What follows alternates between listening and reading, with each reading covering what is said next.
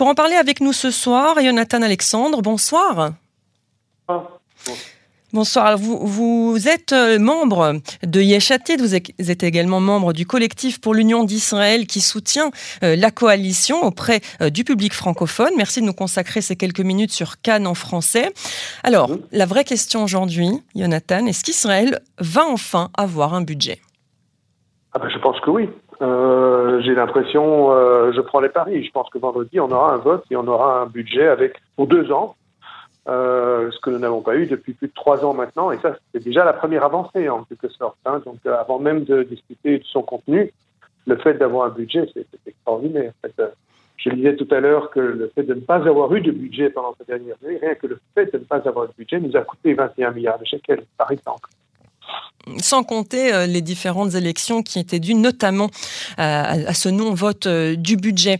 Alors voilà, Jonathan Alexandre, dans les différents médias israéliens, on relève des dissensions au sein de la coalition et la crainte que certains députés de la coalition donc puissent s'abstenir ou même voter contre ce budget.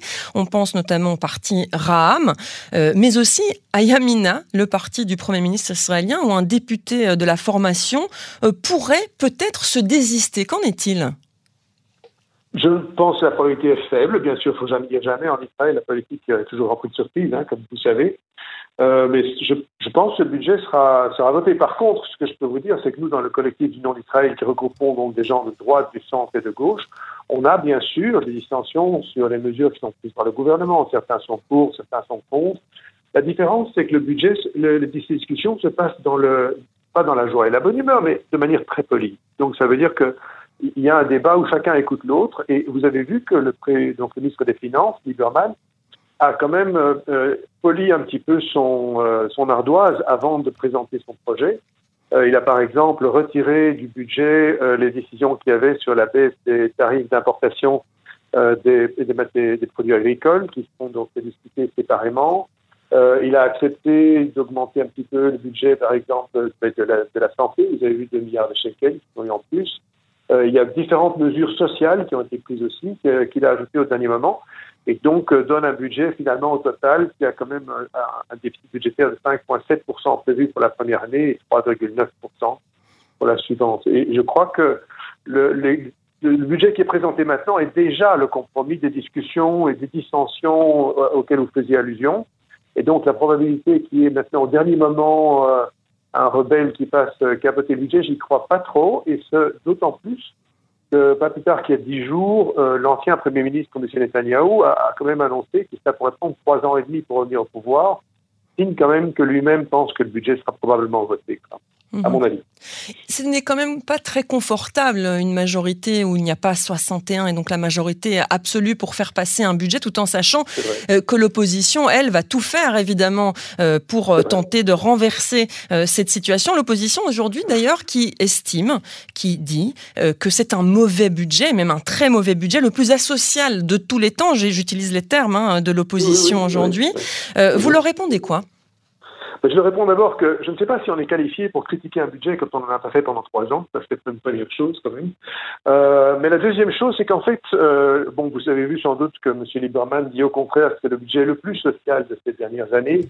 Euh, je ne sais pas si euh, donc on, peut aller jusque là, mais il y a quand même énormément de mesures. Alors, j'ai une liste devant moi euh, de 30 mesures qui ont été prises, parce qu'il faut savoir que l'important dans ce budget, c'est pas tellement les chiffres, si vous regardez les chiffres, on a à peu près les mêmes chiffres euh, qu'on avait auparavant, c'est-à-dire 17% du budget vont à l'armée, 16% donc vont à l'éducation, 10% vont à la santé, tout ça on avait déjà vu auparavant. Ce qui est important dans ce budget, c'est toutes les mesures qui sont prises en plus, et qui sont des mesures non, non, financières dans le sens qu'elles n'auront pas coûté de l'argent, mais vont rapporter énormément. Et ça, il y en a énormément. Bon, J'avais 30 en face de moi. Je doute que vous allez me laisser le temps de vous les lire toutes.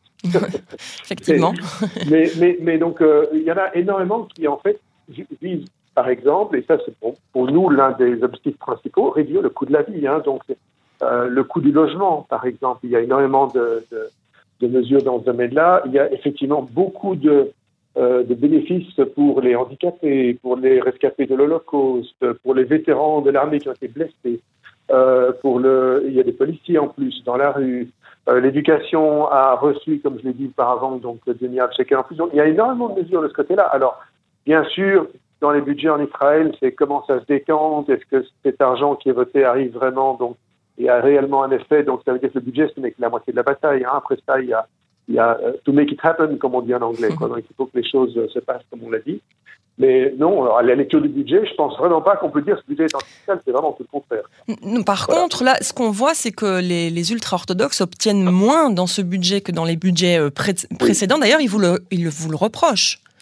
Oui, mais encore une fois, l'important n'est pas tellement les chiffres qui changent pas tellement, tellement. C'est-à-dire que ce qui change, c'est par exemple de réglementation. Donc, par exemple, on a déjà parlé de la réglementation sur euh, les crèches, où donc il va falloir qu'ils montrent qu'ils travaillent un jour par semaine, donc pour toujours justifier euh, le paiement, euh, ou bien le changement de la cache-route qui a été extrêmement critiqué. Je pense que les critiques, je, les vois moins, enfin je, je perçois plus différemment, mais je les vois moins sur le, les chiffres eux-mêmes que sur le fait qu'il y a une sorte de perte de monopole en quelque sorte qu'ils observent de ce côté-là et qui est difficile à vivre certainement. Euh, bon, alors certainement, le, ministre donc euh, Lieberman et une bonne partie du gouvernement, en tout cas, je crois que là, on même quasiment tout le monde, essaye de faire passer le message à cette communauté qu'il y, a, il y a quand même un, un projet qui, qui, participe plus au marché du travail qu'auparavant. On ne va pas pouvoir continuer pendant encore 20 ans dans une participation accrue du secteur arabi et arabe d'ailleurs au mmh. marché du travail et les mesures vont dans ce sens-là. Voilà. Mhm. Effectivement, eux ne le voient pas. Euh, non, ils ne le voient pas comme ça. Hein, voilà, exactement. C'est une question d'explication. Hein, Encore faut-il vouloir entendre les explications et, les accepter. Alors imaginons, euh, Jonathan Alexandre, que le budget soit approuvé, puisque même mhm. les, commentateurs euh, de, de tous bords en Israël estiment que ce budget va être voté. que, que va-t-il se passer ensuite? Alors les dissensions au sein de la coalition, on en a parlé. Est-ce qu'elles ne risquent pas justement de gagner en puissance une fois que cet objectif-là sera atteint? C'est possible. Euh, comme je vous l'ai dit, il y, a, il y, a, plusieurs défis. Hein. Le premier, c'est de voter le budget. Ça, je, crois quand même qu'on y est. Bon, il y a toujours avoir une surprise de dernière minute.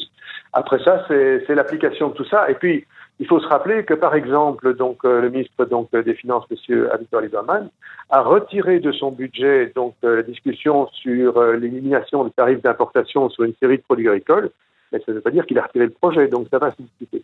Mais je crois que ce sera à l'image de ce qui se passe dans ce donc dans le le comité pour l'union d'Israël, donc nous avons le collectif pour l'union d'Israël dans lequel nous sommes, on, a des discussions qui sont parfois passionnées, mais qui sont euh, qui, se passent bien. Donc je, pense que ça reflète à peu près ce qui se passe dans le gouvernement. C'est qu'il y a des ministres venant de tous horizons qui, pour la première fois, euh, en fait, discutent de projets très différents et finalement trouvent des solutions. Donc euh, j'ai bon espoir que ça se passera bien, mais comme vous le dites, il y a un défi évidemment après le budget. Ça, c'est tout à fait clair. C'est l'application du budget, c'est c'est de faire tout ce qu'on a dit, se passe comme on l'a dit.